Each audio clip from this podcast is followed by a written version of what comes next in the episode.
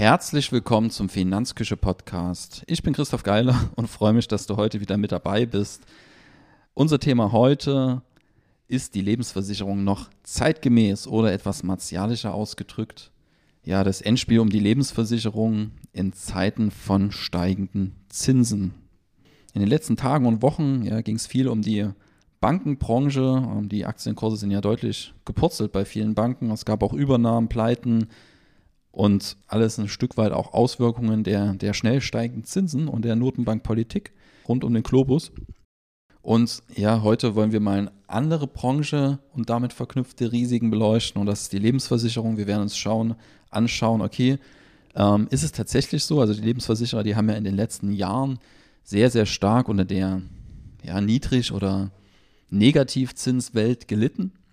Und ja, dann müsste man ja meinen, dass steigende Zinsen durch die Bank weg positive Auswirkungen auf die Versicherer haben, die ihr Geschäft ja, ja, die ihr Geschäft auf Zinsen aufbauen, wenn man so möchte.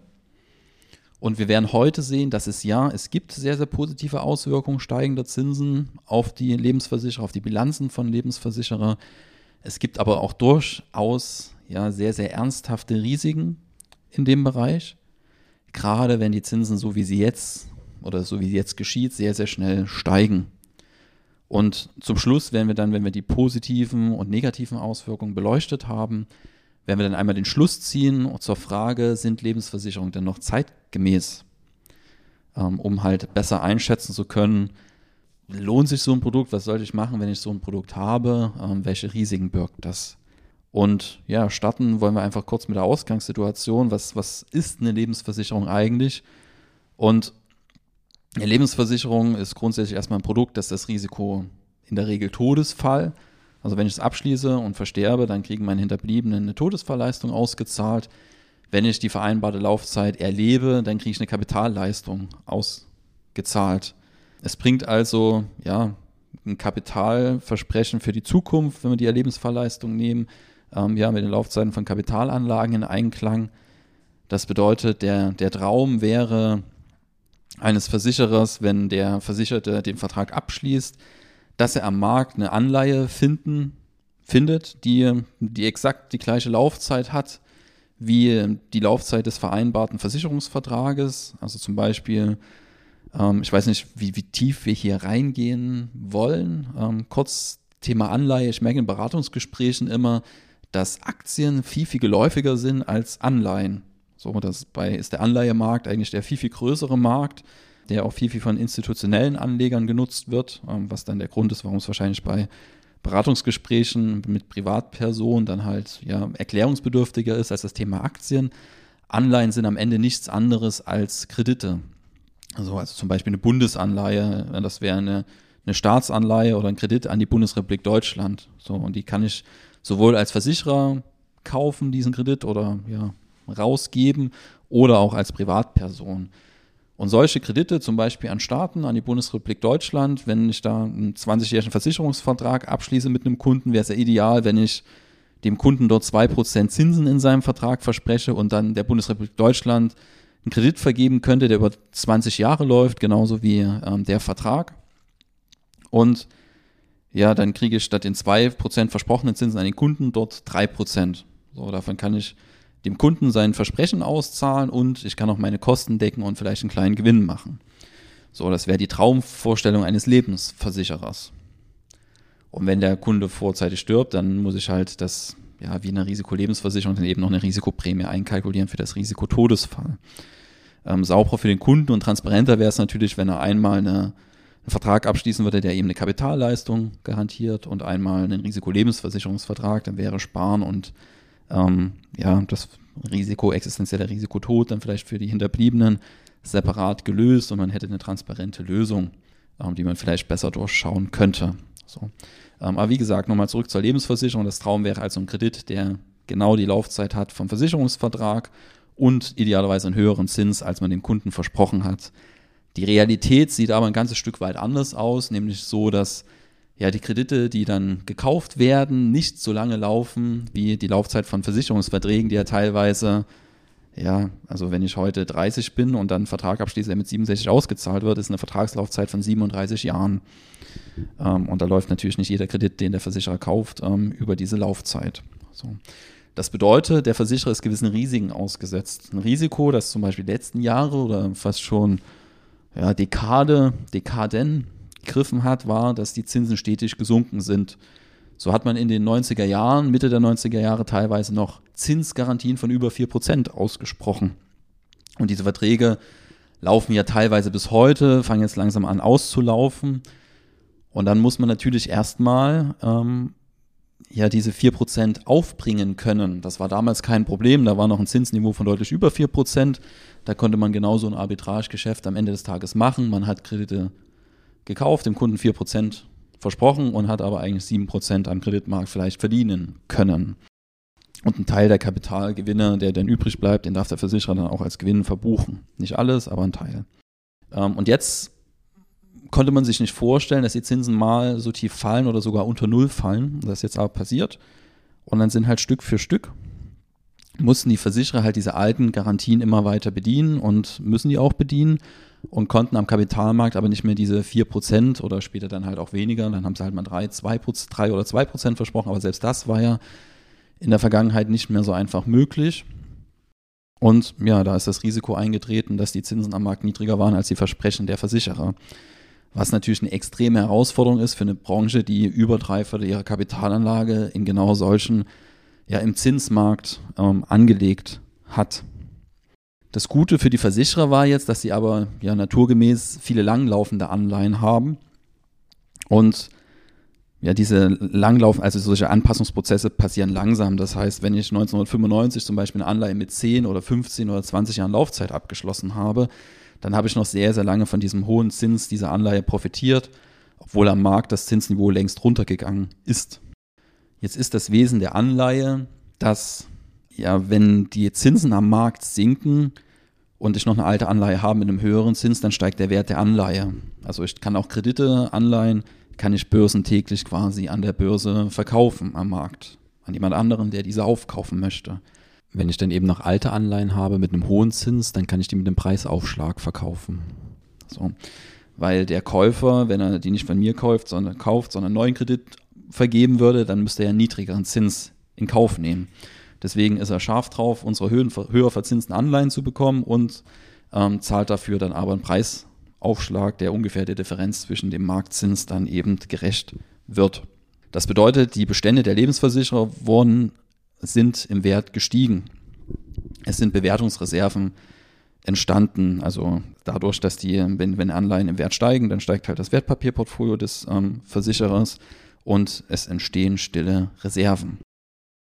Gleichzeitig hat die Regulatorik eingegriffen, weil die hat natürlich gesehen, die Lebensversicherer haben Garantien ausgesprochen und der Zins am Markt ist unter diese Zinsen gefallen.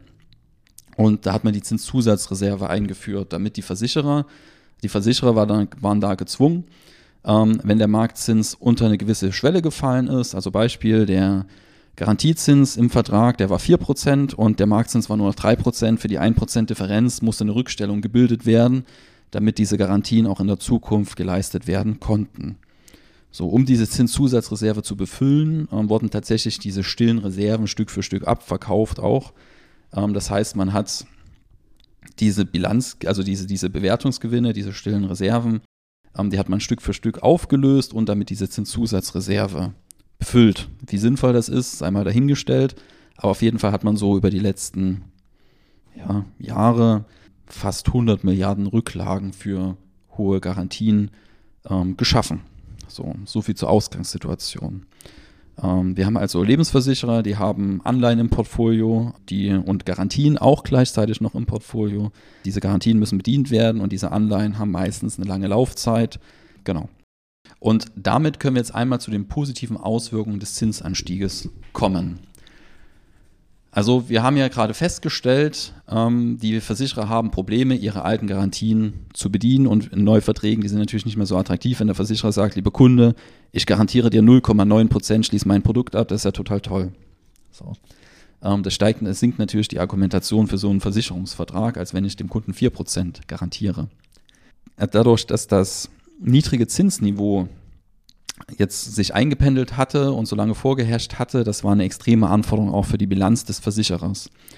Das liegt einfach daran, dass wenn ich zum Beispiel einem Kunden in 20 Jahren 25.000 Euro zusage, muss ich bei einem Anlagezins von 1% heute schon 20.489 Euro anlegen, damit ich in Zukunft diese 25.000 Euro ja, garantieren kann und auch auszahlen kann. Bei einem Anlagezins von 3% sind es lediglich 13.842 Euro, die ich für dieses Versprechen über 25.000 Euro in 20 Jahren zurücklegen muss. Das bedeutet, die positive Auswirkung des Zinsanstieges ist ganz klar ähm, eine Verbesserung des Barwertes der zukünftigen Anlagen. Ähm, also der Barwert, der sagt, ja, einfach gesagt, was eine, also was ein Geldbetrag heute in der Zukunft wert ist, abgezinst. Ähm, also diese Beispielrechnung, die ich gerade gebracht habe, je höher der Zins, desto weniger Geld muss heute für ein Zahlungsversprechen der Zukunft zurückgelegt werden. Ähm, was natürlich dann die Bilanz des Lebensversicherers entlastet. Gleichzeitig ist es aber so, dass in der Vergangenheit, wo die Zinsen gesunken sind, ähm, wurden stille Reserven aufgebaut, weil die Anleihen, die Bestandsanleihen des Versicherers Stück für Stück in der Bewertung gestiegen sind. So. Jetzt entstehen nicht mehr stille Reserven, sondern es können, also diese stillen Reserven werden Stück für Stück ähm, lösen sich auf, weil während des starken Zinsanstieges, ähm, weil die Anleihen plötzlich wieder an Wert verlieren. Also es ist ja dann auch so, wenn ich eine alte Anleihe habe, die hat noch 1% Zins und am Markt kriege ich plötzlich 3% Zinsen, will keiner mehr meine alten Anleihen kaufen. Das heißt, ich muss sie mit Preisabschlag verkaufen. Und das ist das, was jetzt passiert im, ja, im Zuge sinkender, äh, steigender Zinsen, dass eben stille Lasten entstehen, also diese stillen, ja, die Bewertungsreserven werden abgebaut und es entstehen dann sogar stille Lasten, also das Portfolio des Versicherers befindet sich im Minus. Das ist ein negativer Effekt und der wirkt diesen Effekt, den ich als erstes beschrieben habe, entgegen. Also wir haben einmal die Verbesserung des Barwertes, also die Eigenkapitalverbesserung auf der Seite der, der Versprechen an die Versicherer. Ähm, und wir haben einmal die, die Wertminderung des Portfolios, was ein negativer Effekt wäre. Aber tatsächlich ist es so, dass der Bilanzkanal stärker wirkt als der Einkommenskanal. Am Einkommenskanal wäre ja, die, die Verzinsung der festverzinslichen Wertpapiere. Und der Bilanzkanal stellt einmal die Versprechen an die Versicherten in der Zukunft dar und damit die Verbesserung des Barwertes in diesem Bereich. Und weil diese Versprechen an die Versicherer länger laufen als die Kredite, die am Wert verlieren, ähm, wirkt sich diese, der Zinsanstieg ähm, positiv auf das Eigenkapital aus. Ich hoffe, dass das verständlich war. Also es ist so, dass Zinsen, je länger eine Laufzeit ist, eines Kredites oder eines Versprechens, sich umso stärker auswirken. Also deswegen ist ja die risikoarme Anlage ähm, zum Beispiel Kredite mit hoher Lauf, äh, mit kurzer Laufzeit und hoher Bonität, äh, weil die sehr, sehr schwach nur auf Zinsveränderungen reagieren. Also wenn ich Kredit mit einem Jahr Restlaufzeit habe und der Marktzins steigt um ein Prozent, einfach gesagt, ähm, sinkt dann der Kurs meiner Anleihe lediglich um ein Prozent und wenn die Laufzeit zwei Jahre gewesen wäre, dann sinkt der Kurs halt ungefähr um zwei Prozent. Ganz so einfach ist die Rechnung nicht, aber ähm, das verdeutlicht es, glaube ich, ganz gut, was die Laufzeit von Krediten und Versprechen in der Zukunft, ja, was die für Kurse und ähm, Barwerte bedeuten. Je länger eine Laufzeit ist, desto sensitiver wird auf solche Zinsveränderungen reagiert, sowohl beim Barwert zukünftiger Zahlungsversprechen an Versicherungsnehmer als auch von Krediten. Und weil die Kredite kürzer laufen als die Versprechen an die Versicherer, reagieren die Kredite weniger stark ähm, in Form von einem Wertverlust als der ähm, Barwert im positiven Sinne für die Versicherer bilanziell wirkt, weil der eben länger abgezinst wird, äh, weil so ein Versprechen an den Versicherten vielleicht 37 Jahre dauert und so ein Kredit, den ich abgeschlossen habe, nur 10 Jahre. Die positive Seite des Zinsanstieges ist also eine bilanzielle Verbesserung des Versicherers. Eine weitere Erleichterung in der Bilanz ergibt sich durch die Zinszusatz, Zinszusatzreserve, die ich bereits angesprochen habe. Da war es ja so in der Vergangenheit, die wurde eingeführt, damit ja, die Versicherer die Garantieversprechen, die sie gegeben hatten, auch in der Niedrig- bzw. Nullzinswelt halten konnten. Und diese Zinszusatzreserve, die konnte jetzt 2022 das erste Mal sinken. Das sind aber alles sehr, sehr langsame Prozesse. Also die Zinszusatzreserve, um die zu ermitteln und um zu entscheiden, ob die aufgebaut oder abgebaut werden muss, wird nicht nur der aktuelle Zinssatz genommen, sondern es wird sich an den Zinssätzen der letzten zehn Jahre orientiert. Und wenn wir jetzt ein hohes Zinsjahr haben, dann fliegen nicht alle letzten neun Jahre raus, sondern es fliegt von den neun Jahren, ähm, fliegt das letzte raus. Also 2000, was haben wir jetzt? 2022, dann fliegt von mir aus 2012 dann raus. So, also es ist nicht so, dass der Zinseinstieg da sehr, sehr schnell stattfindet und das bedeutet, die Zinszusatzreserve verändert sich sehr, sehr langsam. Ähm, da findet sich also nicht sofort ein extrem spürbarer, ja, eine spürbare Entlastung statt. Ähm, aber es ist tatsächlich so und die Bestandseffekte überwiegen auch langsam. Ähm, ist ja auch so, dass von den hohen ja, Garantieversprechen, die man in den 90er Jahren rausgegeben wurden, da laufen jetzt Verträge aus und für die muss dann auch keine Zinszusatzreserve mehr aufgebaut werden, beziehungsweise kann abgebaut werden.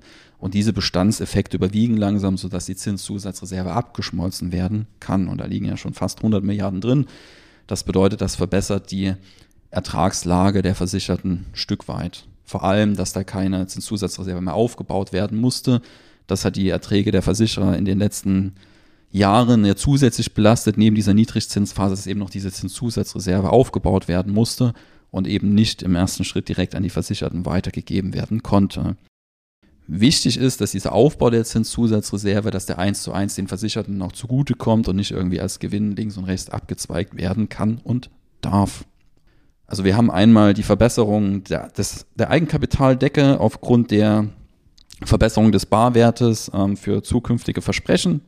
Dem wirkt so ein bisschen entgegen eben, wie gesagt, diese Aufbau stiller Lasten ähm, in Form von ja, Bewertungsrückgängen der, der Anleiheportfolios der Versicherten, ähm, die gut 75 Prozent und mehr ausmachen in, in den Anlageportfolios der, der Versicherungen. Und eine weitere Erleichterung ist die Zinszusatzreserve, die nicht mehr aufgefüllt werden muss, beziehungsweise sogar langsam abgeschmolzen werden kann. Und dann haben wir natürlich ganz klar auch noch positive Effekte für die Neuanlage und Wiederanlage.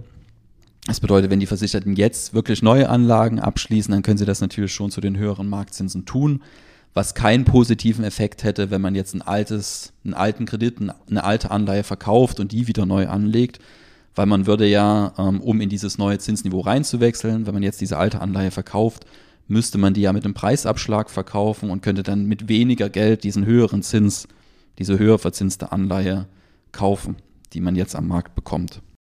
Das wäre also am Ende Nullsummenspiel. Ob ich jetzt die alte Anleihe verkaufe und eine neue wechsle oder die alte einfach durchlaufen laufen lassen würde, das käme aufs Gleiche quasi hinaus. Nur, dass ich beim Tausch nochmal Transaktionskosten verursachen würde. Wichtig ist für alle, die eine neue Lebensversicherung abschließen, die Ertragslage der Versicherer ist immer noch sehr, sehr schwierig und das muss man verstehen, dass dieses steigende Zinsniveau sich sehr, sehr langsam ja, positiv auf die Ertragslage der Versicherer auswirken wird. Also was sofort passiert, ist eine Verbesserung des quasi des Eigenkapitals in der Bilanz durch diese Verbesserung des Barwertes von, von zukünftigen Versprechen. Was sehr, sehr langsam passiert, ist, dass eben diese alten Anleihen, die jetzt in den Beständen der Versicherer sind, auslaufen und dann eben mit, der, ja, mit den auslaufenden Anlagen dann in das neue Zinsniveau reingewechselt werden kann. Einfach weil die Versicherer auch in der Vergangenheit sich immer eher dafür entschieden haben, langlaufende Anleihen ja, abzuschließen und zu kaufen, ähm, anstatt kurzlaufende. In so einer Phase von Zinsanstiegen wäre es natürlich besser, wenn man hätte kurzlaufende Anleiheportfolios ähm, die Versicherer haben aber gerade in der Niedrigzinswelt noch versucht, irgendwie Zinsen zu bekommen. Und da hat man sich eher für längere Laufzeiten entschieden, weil die längeren Laufzeiten meistens etwas mehr Zins bringen als die kurzlaufenden Anleihen. Außer man hat eine inverse Zinsstrukturkurve wie gerade ähm, jetzt, das auch ein Stück weit zu beobachten ist teilweise. Ähm, aber der Regelfall ist, dass langlaufende Anleihen und langlaufende Kredite höhere Zinsen geben als kurzlaufende.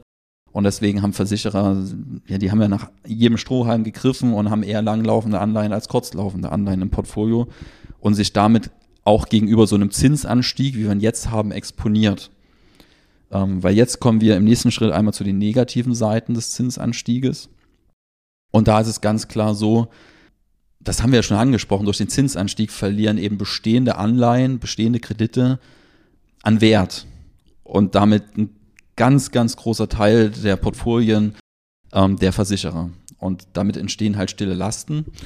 Das ist das eine. Und das andere, was wir schon festgestellt haben, ist, dass diese steigenden Zinsen am Markt, die können nur sehr, sehr langsam an die Versicherten weitergegeben werden, weil ja das alte Zinsniveau quasi noch im Portfolio abgebildet ist. Das heißt, die Versicherten, die Versicherer haben immer noch diese Anleihen mit 1% Zins oder 2% Zinsen oder noch weniger im Portfolio, vielleicht 0,5% Zinsen. Teilweise musste man ja für Bundesanleihen, Staatsanleihen an Deutschland Negativzinsen zahlen. Also Versicherungen haben sehr, sehr schlecht verzinste Portfolios, die auch noch mit quasi Bewertungsabschlägen im Portfolio liegen, wo auch jetzt ein Umtausch keinen Sinn macht, weil ich dann eben mit Preisabschlag verkaufen würde. Und wenn ich zum Beispiel Anleihen habe mit zehn Jahren Laufzeit, dann bin ich erst in zehn Jahren im neuen Zinsniveau angekommen. Und das Risiko ist jetzt eigentlich ganz einfach. Das Risiko ist, dass der Kunde sieht, okay, bei dem Lebensversicherer kriege ich ja nur 2,2% Überschussbeteiligung oder im besten Fall 3,2%, wie vielleicht bei der Allianz gerade, wobei man auch mal schauen muss, ob das jetzt auch so gehalten werden kann oder dann erstmal wieder absinkt. Äh, man kann ja auch bei der, bei der Überschussbeteiligung viel tricksen, indem man zum Beispiel, wenn man noch höher verzinste Anleihen im Portfolio hat, aus der Vergangenheit, aus den 90er Jahren oder so, ähm, dann kann man die eben mit immer noch Preisaufschlag verkaufen und so seine Überschussbeteiligung künstlich schön aussehen lassen. Ähm, was sicherlich in der Vergangenheit teilweise auch stattgefunden hat. Und wenn die Versicherten jetzt sehen, hey, ich kriege auf dem Festgeld 3%, 4% und mein Versicherer, der zahlt mir nur 2,5% oder 3% aus, dann könnte es sein, dass irgendwann mal ähm, Versicherte anfangen nachzudenken, lohnt es sich jetzt, diese Lebensversicherung weiterlaufen zu lassen oder wechsle ich in Festgeld oder in Staatsanleihen, die mir mehr Prozent bringen als Lebensversicherer. Die Überschussverteidigung, die die Lebensversicherung, also die Überschussbeteiligung, die die Lebensversicherer ausweisen, die ist ja am Ende des Tages auch vor Anlagekosten. Das heißt, die Kosten gehen dann nochmal ab. Ähm, und das kann ich zum Beispiel mit Festgeld sicherlich kosteneffizienter nochmal darstellen. Ähm, dafür hat die Lebensversicherung vielleicht an der einen oder anderen Stelle einen Steuervorteil. Ähm, aber wenn diese Zinsdifferenz zu groß wird zwischen, was ich risikoreich am freien Markt bekomme und zwischen das, was meine Lebensversicherung mir auszahlt, könnten, wie gesagt, Kunden auf die Idee kommen, ihren Lebensversicherungsvertrag zu kündigen. Und das Risiko für die Lebensversicherung ist eigentlich jetzt auch schnell umschrieben. Das ist nämlich, dass die, also die Lebensversicherer müssen ja dann den Kunden auszahlen zum Rückkaufswert, den sie ihm versprochen haben. Also man kriegt ja eine Wertmitteilung, da steht ein Rückkaufswert drin und den müssen die Lebensversicherungen bei einer Kündigung auch auszahlen. Ähm, die Lebensversicherer müssen, um die Liquidität für die Auszahlung zu haben, die haben das Geld ja eigentlich angelegt, müssen ihre Anlagen auflösen. Und jetzt haben wir ja schon gesehen, es sind im Portfolio des Versicherers stille Lasten entstanden. Also die müssen ihre Kredite mit Wertabschlag verkaufen. Und wenn dieser Wertabschlag unter dem Rückkaufswert liegt, macht der Versicherer mit so einer Kündigung Verlust. Ja, es gibt manchmal Stornoabschläge bei Versicherungen, sogar ziemlich häufig, aber wenn dieser Verlust höher noch ist als die Stornoabschläge, dann wirkt sich das negativ aufs Eigenkapital aus. Und wenn zu viele Kunden ihre Lebensversicherung kündigen und das Eigenkapital des Versicherers aufgebraucht ist, dann haben, hat der Versicherer ein ernsthaftes Problem, beziehungsweise ja, ähm, ist halt ja hinüber, auf gut Deutsch gesagt. Ähm, diese Bewertungsabschläge bei den Anleihen sind so lange kein Problem, wie die Anleihen bis zur Fälligkeit gehalten werden. Ähm, dann habe ich nur Kosten in Form von entgangenen Zinsen, habe aber beim Verkauf erstmal keinen Verlust gemacht. Ähm, wenn jetzt aber, wie gesagt, zwischendurch das Ganze veräußert werden muss und mehr Geld, als ich aus dem Verkaufserlös erzielt habe, an die Versicherten ausgeschüttet werden muss, ja, dann habe ich ein ernsthaftes Problem. Und es gibt im Markt einfach natürliche Grenzen, über die die Zinsen nicht steigen können, ohne dass zu Verwerfungen kommt wie man jetzt zum Beispiel am Bankenmarkt auch sieht. War zum Beispiel auch bei der Silicon Valley Bank ein ähm, Problem, dass ähm, die, die Kunden dort Geld abgezogen hat, hatten oder haben und dann musste Geld flüssig gemacht werden und da wurden Anleiheportfolios verkauft von der Bank und das mit Verlust und dann war zu wenig Geld da und dann war eben ein Problem da. Und ähnlich wäre das jetzt bei den Lebensversicherern, wenn der Zins über eine kritische Marke steigt. Wo diese kritische Marke genau ist, das lässt sich schwer sagen. Es gibt da zwar Studien dazu, die sind alle schon ein bisschen älter, die ich gefunden habe. Ähm, aber ich würde mal davon ausgehen, dass wir uns so ganz, ganz langsam in die Richtung hinbewegen, wo auch die Währungshüter, also die sind ja nicht blöd, die haben solche Sachen auch auf dem Schirm. Die Bundesbank hat dazu Studien gemacht, ein paar Quellen werde ich auch mit verlinken in den Shownotes, beziehungsweise dann auch einen Textbeitrag zum Artikel, wenn ich den bis dahin fertig habe, den Textbeitrag. Die Woche war ganz schön viel zu tun. Ähm, ich, wir haben es jetzt Freitagabend und ich nehme gerade den Podcast auf und der Textbeitrag muss noch geschrieben werden.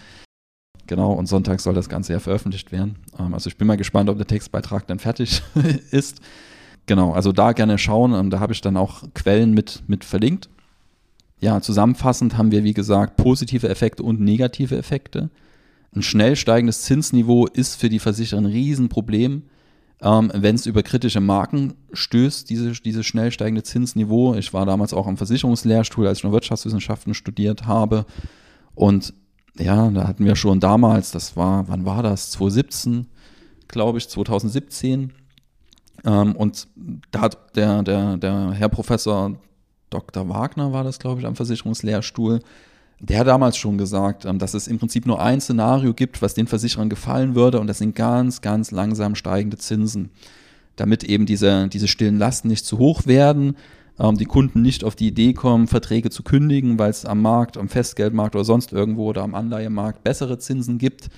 Ähm, und jetzt haben wir aber eine Situation, wo die Zinsen sehr, sehr schnell gestiegen sind.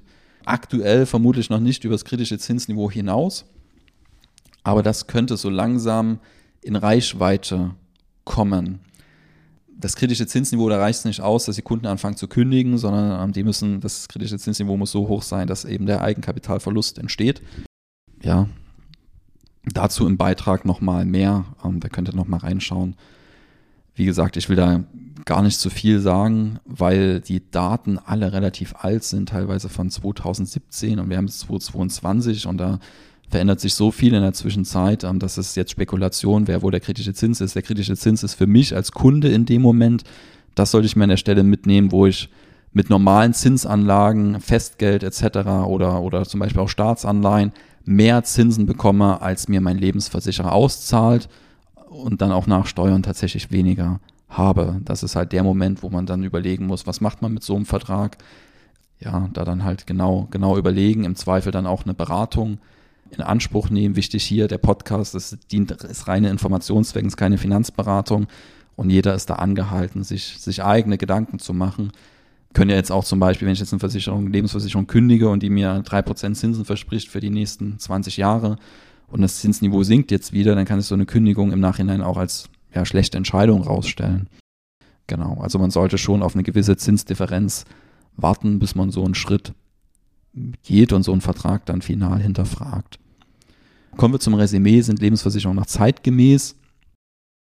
Ja, also ich würde mal da ein ganz, ganz fettes Fragezeichen an die Frage machen.